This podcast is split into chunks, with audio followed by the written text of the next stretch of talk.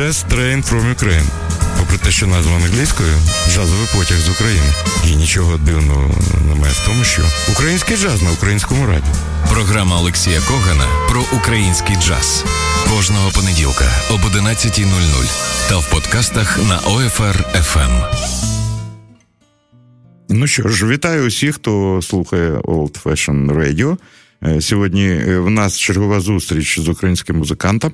Ем, хочу нагадати, що режисер прямого ефіру Юрій Звежий. Ми готові е, частувати вас українською музикою, і я дуже радий бачити гостя.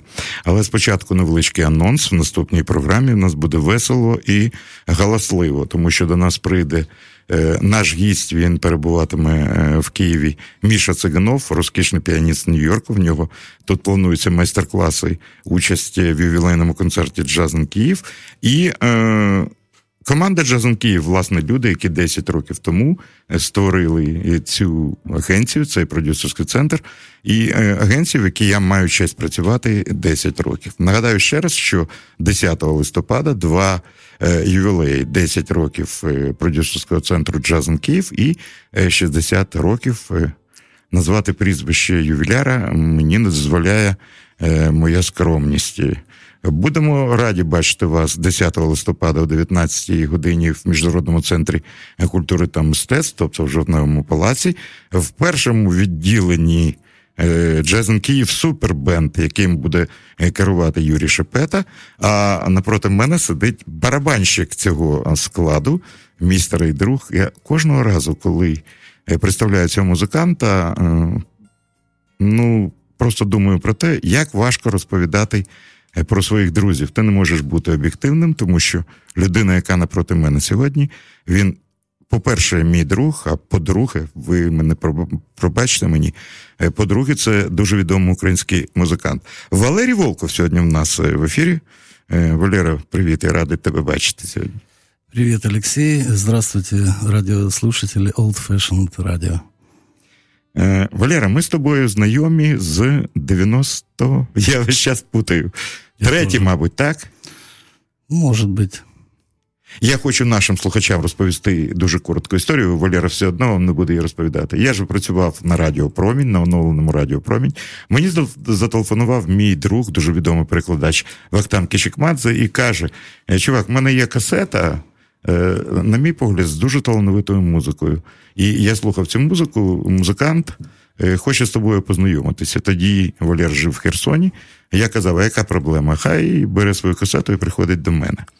І Валера прийшов. Я пам'ятаю, е, він не так нас, мені здається, найбіліша голова в українському джазі, саме в нього.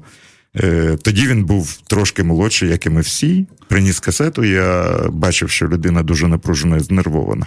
А потім, як з'ясувалося, Валера не буде про це розповідати, тому про це розповідаю я. Е, він стояв біля двох доріг: перша іти в бізнес, а друга займатися музикою. І е, так казав Валера: якщо я брешу, ти маєш мене виправляти. Сказав, правильно. Ось що скаже той чувак, те і буде. Я послухав музику, мені вона здалася дуже і дуже цікавою. А оскільки я людина експресивна, я кажу: пішли в ефір наступного дня, і я покажу твою музику. Ну, я побачив, що Валера злякався. Ми пішли в ефір на промінь. У нас було година. Е, телефонували з усієї України. і Люди слухали музику, запитували, на яких клавішах Валерій грає. І коли я запитав про найближчі плани, е, цей хлопець дуже спокійно сказав: хочу записати свій альбом в Америці з гарними музикантами, і е, перелічив кілька прізвищ. Е, ну, подумав я, нічого собі заявочки. І ось минає рік. Валерій приходить до мене, він же прийшов з дружиною, і був його маленький синочок на візочку. Пам'ятаю, як зараз. Зараз цей синочок дивиться на мене згори донизу. Е, ну, це така інформація. Валера вже дід, як і я. І е, приносить мені запис. Ми знов пішли в ефір. І ви знаєте, я спочатку не повірив, коли я почув, що на запису грає Майкл Брекер, Ренді Брекер і Дейв Ліман. Я подумав, що щось відбувається не те. Але все було те. І я пам'ятаю, мені дуже соромно, я зараз чергове вибачуся, я кажу, чувак, все кльово. А може є якісь фотографії, як доказ, що це Майкл Брекер, Ренді Брекер і Дейв Лібман. Валера, ой, я забув і дістав пачку фотографій в студії, е, коли вже після закінчення роботи ось така була е, історія. І я дуже радий, що моя програма тоді допомогла Валерію стати музикантом. Я нічого не прибрехав. Все було саме так? Так і є. Валера, е, це буде цікаво перед тим, як ми будемо слухати музику. Я нічого не знаю про е, твої перші кроки. Де ти навчався музиці? Я знаю, що ти в училищі вчився як піаніст чи ні? Детская музыкальная школа э, городская номер один. В Херсоне, так? В Херсоне, да. Мгм. Семилетка э, по классу фортепиано. Ого. Потім Потом Институт культуры. і відпочинку. Як нас кажуть. Да-да-да. Э, Филиал киевский в городе Николаеве. Мгм. Вот, э, по классу ударных инструментов на духовой кафедре. Так воно, так воно починалося. Ну, Чому саме барабани? Я я знаю, думаю, що не барабаны. Сначала была балалайка. Вот. нормальний хід. Да, в детском садике я играл э, в группе. Валера, я чую про це вперше. Я тебе знаю багато Серьезно? років. Нет, я даже на телевидении Херсонском там что-то, в общем, играл на балалайке.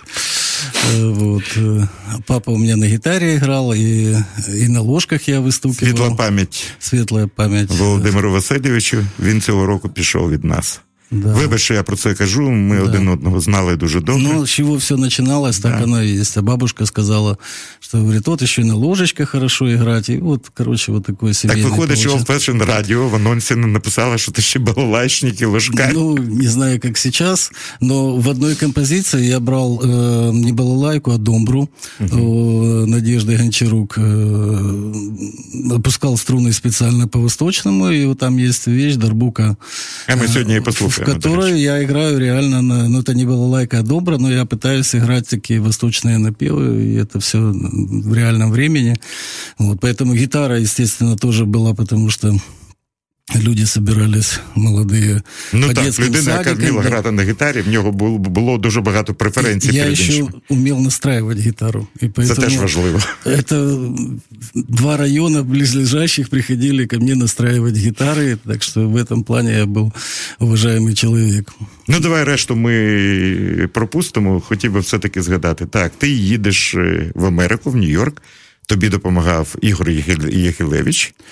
Да. Е, Це була людина, яка працювала з Олексієм Козловим е, Да, в знаменитій групі Арсенал. Совершенно верно. В да. нього була студія, він домовився, і е, я ще раз повторюю: уявіть собі, для мене напроти мене сьогодні сидить легендарний український музикант, чию авторську музику всередині 90-х років заграли зірки американського джазу. Майкл Брекер, світла йому пам'ять, Ренді Брекер та Дейв Лібман. Е, немає сенсу розповідати про запис цього альбому, просто хотів сказати е, про цих людей. Е, рідні брати Майкл і Р- Ренді абсолютно різні, так?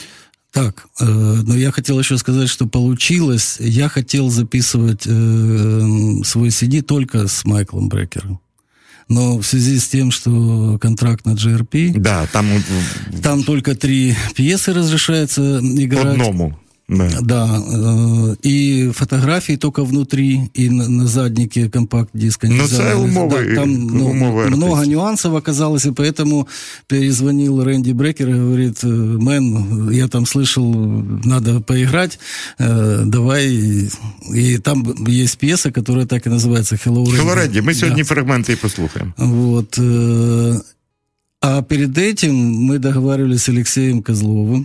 Э, Было большое выступление в Карнеги-холле. Мы даже сфотографировались как на обложку. Все, потом что-то не срослось.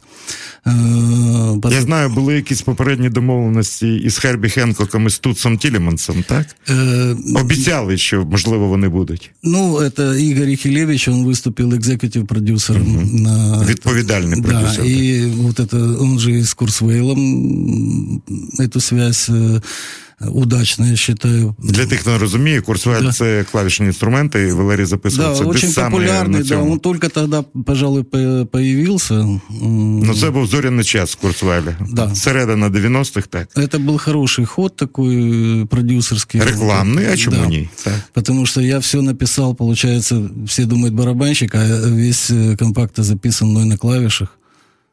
только соло сыграл. Рэнди Музыканты играли только соло, да. я это знаю. И, подожди, еще забыли мы одного человека, э, польский Урбаньяк. Э, Михаль Урбаньяк. Урбаньяк, да. да. Скрипаль, саксофонист. Мы были у него дома, он живет вместе с Ленни Уайтом в одном доме, в бейсменте у него студия, там набиваются все сэмплы, как раньше это было. Угу. Он модную такую музыку играл, но у него по личным...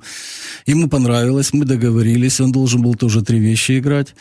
И, но у него личная была ну, Трагедия. Ведь я думаю, не, не дружина, драма, так? да. Он, у него новый, э, нов, как... Э, Нова пассия была, да, так? Да, совершенно. І він уїхав в Польщу, і... Ну, він цей час, давай будемо чесними, це знається, він дуже е, міцно пив тоді, Поэтому... і Уршула Дуджик від нього пішла, так, там були Подойдем теперь к тому, как мы, как Дэйв Либман оказался, выручал выручающим всех, э, так и Игоря Ехелевича. Когда он попал в Америку, он рассказывает, был вариант, что не, не было кому обратиться и все такое. Говорит, иди к Дэйву Лиману. Ну, Либмана знают все. Да. Мы таким же способом берем Village Voice газету, смотрим, где выступает Дэйв Либман. Клуб, Идете туди. Клуб Visions. О. Откуда мы и там фото, по-моему, внутри. Найперше було з Visions, так. Да. І там ми договорюємося. Как бы. Ну, давай ми послухаємо центральну п'єсу з твого дебютного американського альбому. Е, І сьогодні ще раз можемо згадати твого тата. Е, Якщо б не ця музика, ти знаєш, в нього був шанс померти значно раніше. Але ну, це так. історія. Да, Ну, захочеш, я знаю, що вона вона дуже інтимна. Захочеш, розповіш. Ну, Давай я... спочатку послухаємо тему, а потім. Отже, нагадую, е, сьогодні гість програми Валерій Волков. Звучить центральна п'єса. Про неї ми розповімо окремо. Вона має назву Prayer for my father, молитва за мого тата. Соло на саксофоні, Майкл Брекер. Що що ж хочеш сказати ще? Молящийся угу. за отца. Отак. Не молит, Той, хто не молиться молит. за тата. Так. Так.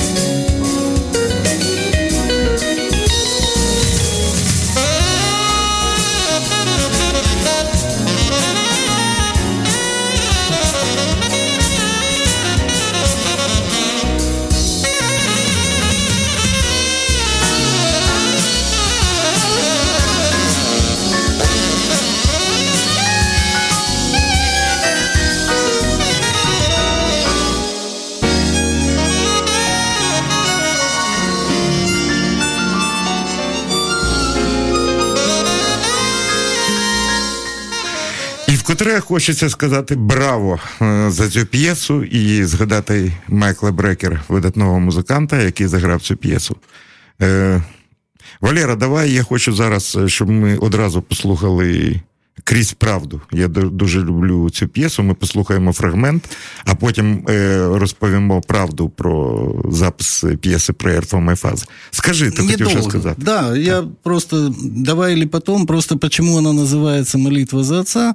Я не буду много подробностей, скажу. Отец тяжело болел, был напичкан лекарствами, и двое суток уже не приходил, он был зеленого цвета. И когда я уходил, э, медсестра сказала, а что они ходят, э, пусть готовят родственников. И на меня так это повлияло. И я у доктора, когда спросил, что можно сделать, он сказал, ничего сделать нельзя, если э, молитесь. Вот молитесь, вот ночь пройдет. И вот я ночью сел и написал это произведение. Вот поэтому такая молитва. И он выжил так, так. Ти йому подарував е, цією молитвою ну, багато ще щасливих років. Це було в 94-му виходить, подивись на календар. Ну, это какой-то поток. В принципе, все друзья-музыканты говорят, это не очень как бы похоже на тебя, с одной стороны, но очень характерне. Ні, нічого випадкового в цьому житті не буває. Я можу сказати одне, розповісти, я навіть в своїх історіях е, про це написав. Е, я приїхав на фестиваль Варшаву, і там був Майкл Брекер. Але ні, давай зробимо по-іншому. Хай зараз Дейв Лібман хоча б почне одну з моїх улюблених речей. Е, я сьогодні хотів би вам сказати, що я ставлю, вибачте, я сьогодні користуюся своїм службовим становищем на радіо Old Fashion Radio. Е, в мене в гостях мій друг, і сьогодні ми слухаємо мої улюблені речі. Ви вибачайте, це авторська програма. The Truth. Це п'єса, в якій на сопрано грав неповторний Дейв Лібман. Про нього ми ще теж згадаємо.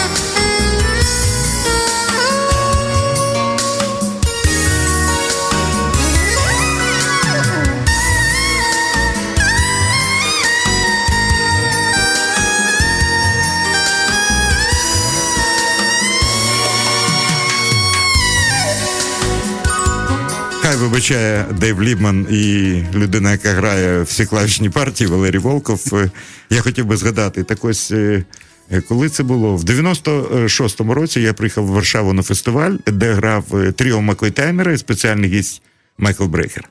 Я його довго шукав за лаштунками, а для того, щоб музика хай звучить так. Я її просто у вухах не чую. Я взяв як перепустку твій диск.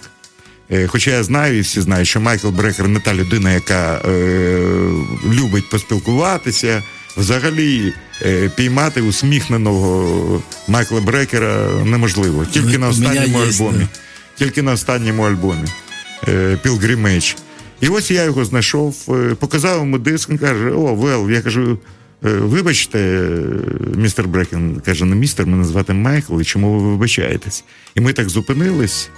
І я дістав цей диск і кажу, о, вел. І я одразу поставив таке, можливо, це було е, таке не зовсім е, тактовне запитання. Я кажу, Майкл, Ну, врешті-решт, був контракт, тебе запросили, тобі заплатили гроші, тобі заплатили гарні гроші. Це була звичайна робота для тебе. Так, прийти, е, заграти, що хоче композитор, а він вміє заграти, як хоче композитор. Отримати гроші, сказати до побачення і піти. І тут я нарвався. Він на мене подивився так, і цей погляд не забуду ніколи. Сказав: Мен, я дійсно взяв е, за це гроші, і мені заплатили дуже хороші гроші. Але я хочу, щоб ти знав, що я Майкл Брекер. Я я пам'ятаю, він поскладав сказав I'm Майкл Брекер. Він каже: Я ніколи не буду грати музику ні за які гроші, яка мені не подобається. Мені здається, я такий був радий за тебе тоді. А потім дізнався про тебе, що він, коли послухав запис, він готувався до запису, і він запитав тебе: так розкажи, чому так п'єса називається, і ти йому цю історію розповів. І мені здається, е, з огляду на це він абсолютно по-іншому поставився до запису. Да, я был удивлен, что он пришел наизусть, во-первых, играл все, хотя тональность очень, прямо скажем, не духовая, но это... Ну, для нього не було таких проблем А скажи, ти кажеш, що вони різні. Е, хто, коли писався в студії, могли ходити хто завгодно, а коли інший брат, взагалі ніхто хто. Ренді, коли заходять на студію, всі, знаєш, як это, бандерлоги.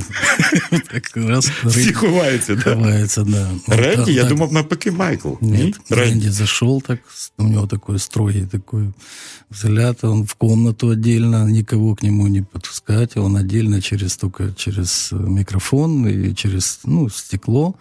Рядом с ним никого не должно быть. У него очень строго все, и а коли Майкл И в транспорте вокзал, мы же как не договаривались, он пришел так, э, говорит, ну что тут играть? Ну да. давай это. Говорит, соль диез минор. Хорошо.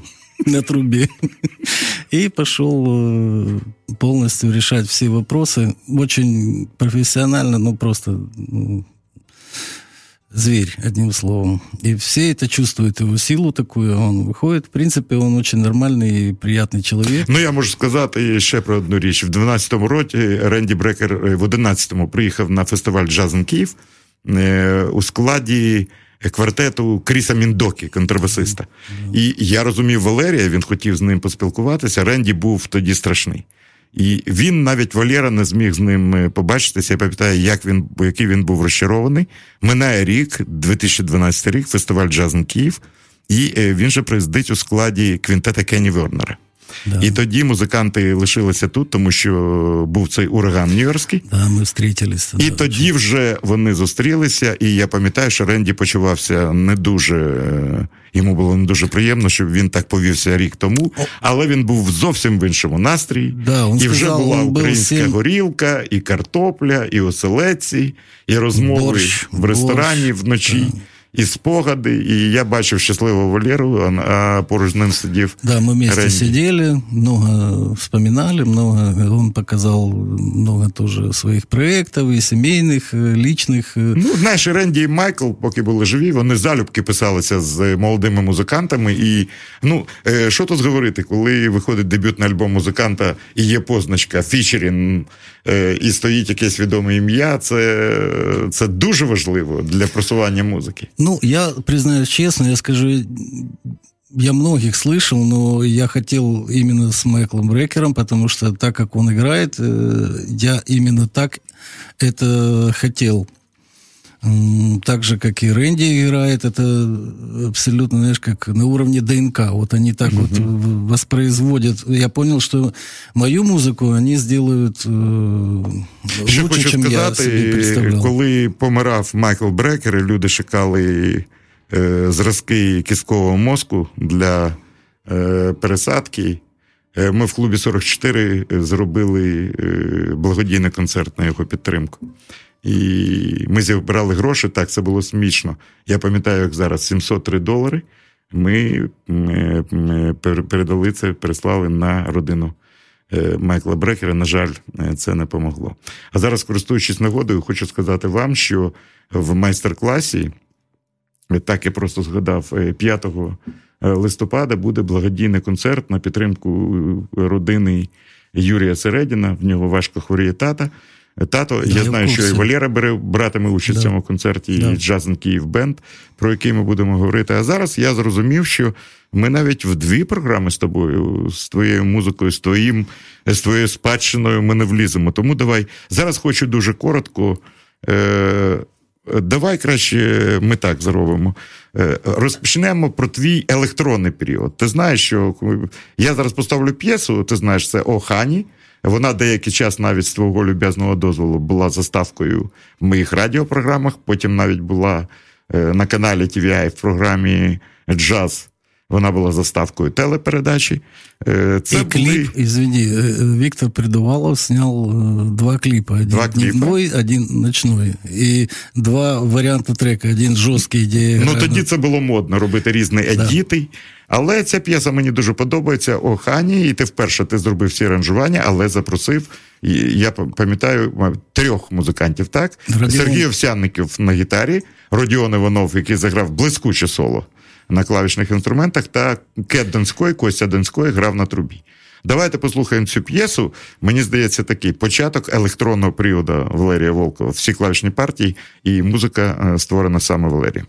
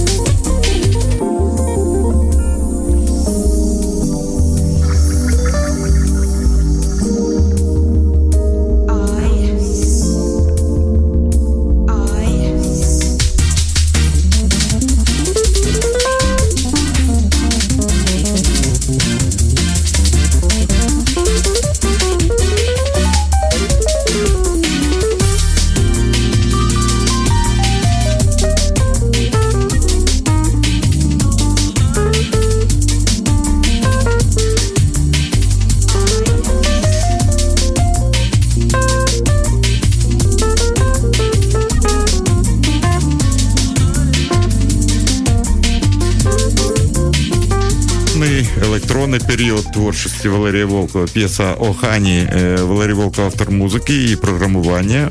На Курсвалі грає, і солісти запрошені. І семплю, как семпли, там, семпли теж. Сергій Овсяников, Костя Донський та Родіон Іванов. До речі, Родіон Іванов, учасник ювілейного концерту. Зараз ще одна п'єса. Знаєш, мені подобається, коли композитор виконує свою п'єсу різними засобами, з різними музикантами. І мені здається, я дуже задоволений, що рік тому Jazz in Київ Бенд грав на фестивалі Alfa Jazz. І чи вже два роки, два роки тому, мені здається. І Володимир Ліхошва, Артем Менделенко, Макс Ладецький, ти і Родік Іванов нарешті відтворили твою мрію і заграли Prayer for my father в акустичній версії. І є запис. А скільки, ну, може, 4-5 місяців тому ще один концерт в майстер-класі, і вже інший склад. Автор на барабанах, Денис Аду на трубі, Богдан Гуменюк на саксофоні, Родіон Іванов. І і хто ще? І Макс Гладецький. Макс Гладецький. І ви заграли, мені здається, таку найджазовішу, я б сказав, після Майкла Брекера версію, акустичну версію Prayer for my father. Я хочу, щоб зараз ми послухали п'єсу. Ми не будемо казати, кому вона присвячена, але це дійсно п'єса про друга. Вона мені вона мені дуже і дуже подобається. І ти знаєш, ця музика, коли я вперше почув цю п'єсу, ну я знав, кому вона присвячена, але я зрозумів, що тобі треба, і тоді воно так і вийшло. Можна робити, твоя музика дуже образотворча, її можна побачити. Я Вона так була хотів, музикою для якогось відеоряда якогось. Вона могла бути якимось саундтреком. Я так і хотів. Кстати, і... извини, дві, дві п'єси входять в кінофільм. Я хотів про це окремо а, розказати, а ти побіг поперед потягу Just, Just Train from Ukraine. Ну це нормально, коли барабанщик барабанщик має випереджати час трошки завжди. Або а я виконую функції контрабаса. Барабанщик вперед, контрабас на, назад і створюється. Драйвовать, но не бежать и не отставать. Да. Торопиться не быть надо. Экзакт, да. Торопиться не точно, надо. точно, совершенно верно. Е, п'єса друг. І мені здається, якщо ви зараз е, слухаєте нас і дивитесь, е, поглянете за вікно і відчуєте цей осінній настрій, який безумовно є в п'єсі друг.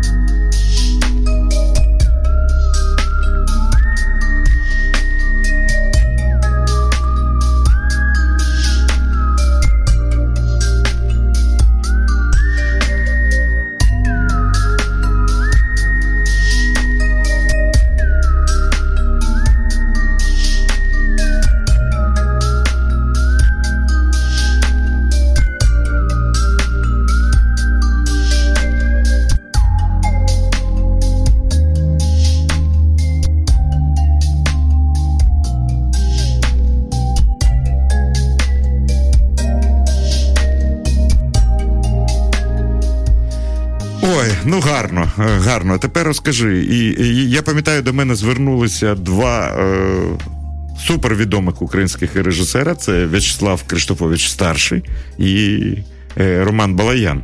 І сказали: Льоша, запропонуй якусь музику нам для кіно, але потрібні тільки українські автори. І знаю, пощастило тільки двом музикантам.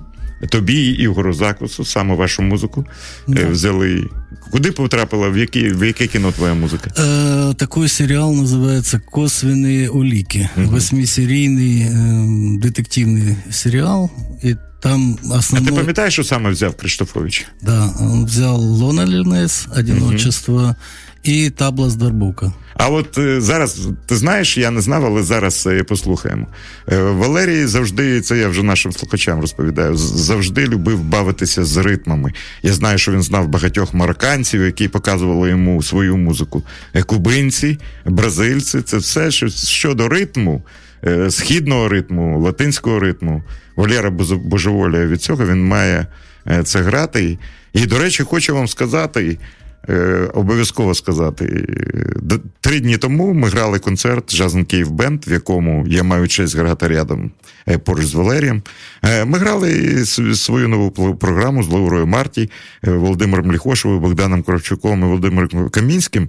В нас був супераншлаг, так, я цим пишаюся. І всередині п'єси, всередині, ні, всередині, наприкінці вечора. Е, ми граємо хіт е, Біла Відерса «Use me». А що цікаво, саме в той день, коли ми грали ці, ці пісні, виповнилося 45 років. І до нас на сцену вийшов Карл Фрієрсон. І разом з лідером Дефази, і взагалі з фантастичною людиною. Е, потім Карл сказав: маєте гарний груп, завдячуючи барабанщику. Ну це супер комплімент. І дійсно за це було не соромно. Дякую. Але давай спочатку звернемося до східних Е, ритмів. Табла це щось з Індії, Дарбні. Ну, мне кажется, таблас это так, не только индийский инструмент, это ну, распространенный довольно инструмент. Э, а чому дарбуха? Э, Таблас, дарбука це струнний таблас. інструмент, так? Нет, Ні? Нет. А я думав, що дарбука. Дарбука это вот э, Перкуссия. в Турции играют, да, много, а таблас это более такой.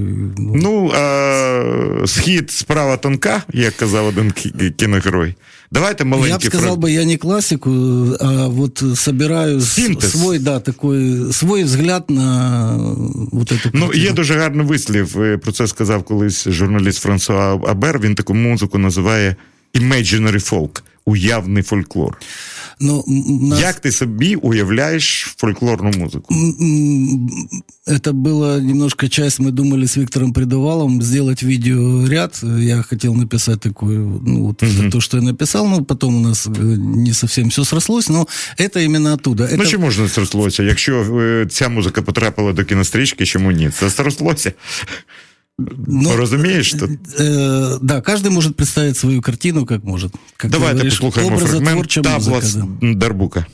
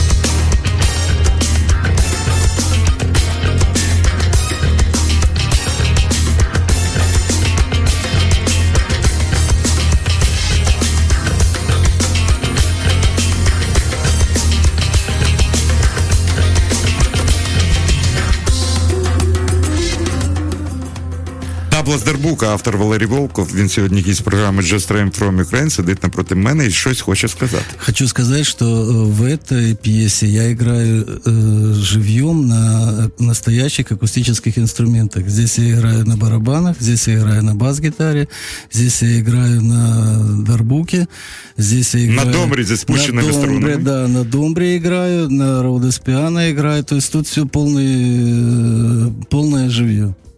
Ну, класно. Е, Все одно, Волков для мене залишається ліриками. Зараз ми будемо слухати ще одну п'єсу. Е, Я принаймні знаю сьогодні три, три різні версії цієї п'єси. Одну блискуче заграв Костя Донський, але я вже цю п'єсу показував е, свого дозволу в програмі про найкращі українські балади кілька тижнів тому. Тому немає сенсу повторювати. І якщо можна, ти, мабуть, згадаєш, я тобі представлю е, версію твоєї п'єси Loneless, або іноді її називають Solitude. Е, Версія, яка мені подобається над усе. Попри те, що версія Костя Донського абсолютно інша, і теж має право на існування. Це, як знаєш, різні кольори. Під сьогоднішній день і під цю програму, е, мені здається, ця версія дуже і дуже цікава. Е, Теж багато прив'язок, е, пам'ять про минуле, про людей, які були поруч з нами. И она, она в кино э, тоже получается. И если это версия, которую ты говоришь, я тоже играю живьем на рояле. Не, Зовсім не інша синхро- гармонія. Да, играю на рояле, на бас-гитаре. Все инструменты живые. Ну, спробуйте уявити собі будь-яку картинку, яка нагадає вам, можливо, про вашу самотність. Ми слухаємо одну з найкращих ліричних п'єс Валерія Волкова.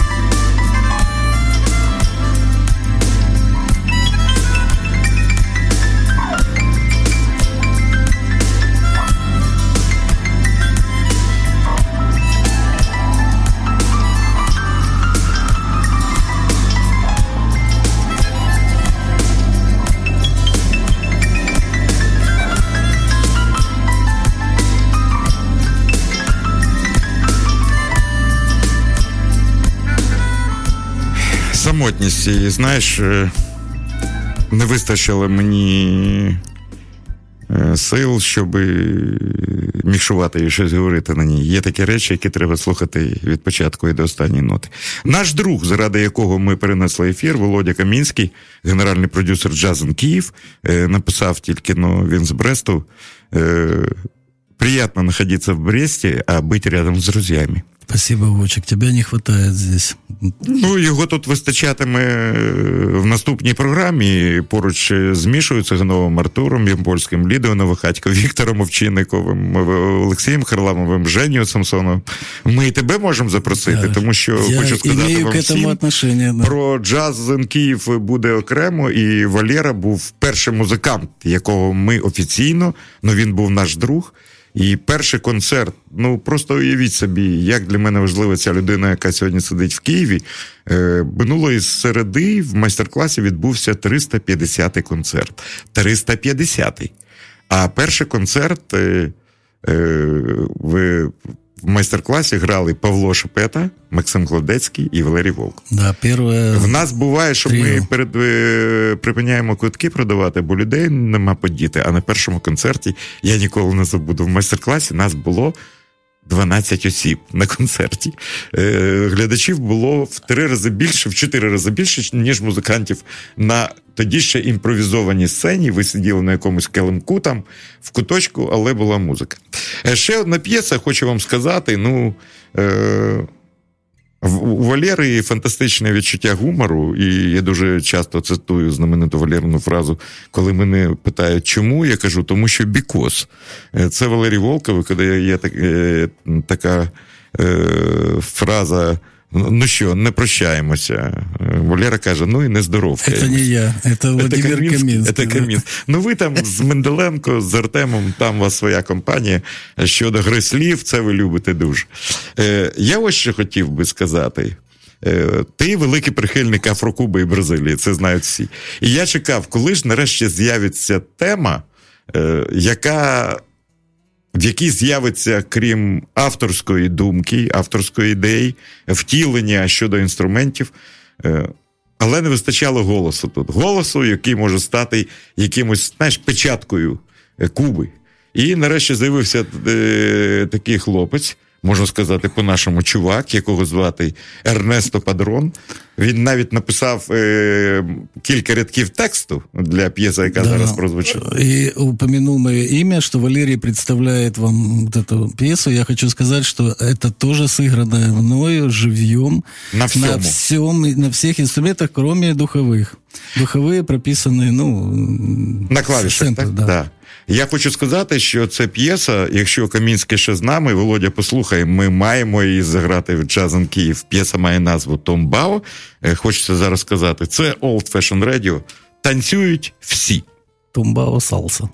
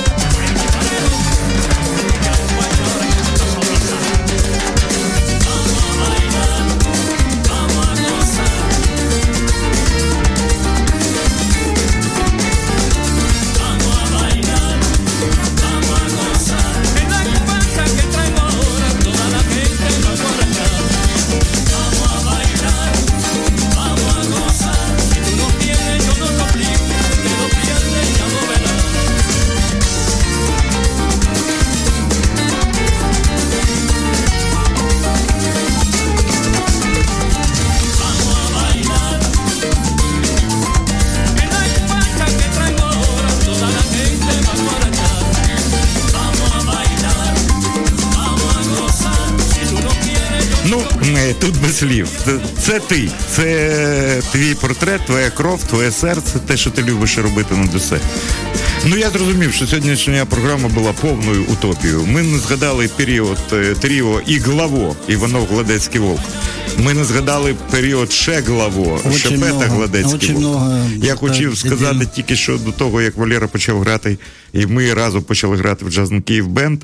Був супровід для програм гітаристів Олексія Кузнєцова і Данила Крамера з е, Денисом Дудко і за участю Валери, з Андрієм Денис Кондаковим, Пер'є. з Денис Пер'є, з Максимом Гладецьким, е, Віталієм Івановим, з німецьким піаністом Мартіном Шраком, якого Валера ніколи не бачив, і з Гладецьким вони просто ловили з Даніл Олексієм Крамер. Крупським. Даніл Крамер. Ну я сказав, Даня Крамер з, з Олексієм Скрупським і з гітаристами з Франції, мені здається, ви грали в будинку архітектора. Ти ж грав Мануш. І, Італія. І... З Італії, я забув, як його звати. Де ще було багато, коли Валерія запрошували як саме як сайдмена. Ми про це будемо говорити. Валера, 10 років Jazz in Київ. Скажи, що, що ти думаєш з цього приводу? Що для тебе Джазен Київ як організація, в якій ти маєш честь грати на дитячих фестивалях? Дядя Валера, улюбленный Мы детей. все начинали вместе, я скажу больше, это как моя семья, это вообще моя жизнь. Вот в Джазен Киеве определилась э, э, установилась. Вот, то, в принципе, это моя мечта, которая была, чтобы со мной были мои друзья, мы играли шикарную музыку и э, позиционировали себя в том варианте, которым нам нравилось. Мы бы э, и экспериментировали, и, и аккомпанировали, и солировали, то есть развивались э, в любом направлении, которое нам нравится. Это... Ну, воно так і відбувається. Воно так і є, я поэтому і говорю, Мені що... б хотілося більше б грати нашої музики. Музики твоєї, музики Володі Ліхошви. Музыки Володимира Каминского. Все в наших так, руках. Так. Я вообще думаю, что нам нужно сделать э, э, Джасен Київ авторську музику какую Ну, е, до речі, щось буде звучати і 10 листопада. Я хочу сказати, що Валерій грає на барабанах все перше відділення, а наступного дня ми забули про твій досвід гри з блюзманами, з да. Дейвом Філдсом да. з Нью-Йорка і з Владом Барським. А саме 11-го автопаті в клубі Карібіан, де на сцені буде Дейв Філдс гітара, Влад Барський клавішні інструменти, Валентин Корнієнко бас-гітара, Валерій Волко барабани. Можливо, да. там ще будуть якісь зміни. Але ось такий сьогодні в нас був гість. Я можу сказати, це закінчення першої частини. Я думаю, їх тепер буде три, тому що е, в програмі Just Train from Ukraine ми намагаємося показати, наскільки різними є музиканти, які є твоїми співвітчизниками, наскільки в них яскрава і талановита музика. Тому од, одною передачею не обмежимося. Зараз я хочу, щоб ми послухали фрагмент е, виступу Джазен бенду у Рівному. Тут можна почути, вже можна починати слухати саксофон е, Богдана Кравчука. Ось він вже грається в концерті в Рівному. а В залі сидять батьки е, Богданчика. Це було дуже приємно. Вольєра грає на барабанах, хочу його тут майже не чути. Акомпанірують. Е, Володимир Камінський послухає себе в Бресті. Він грає на клавішних інструментах, і Володимир Ліхошва грає на гітарі.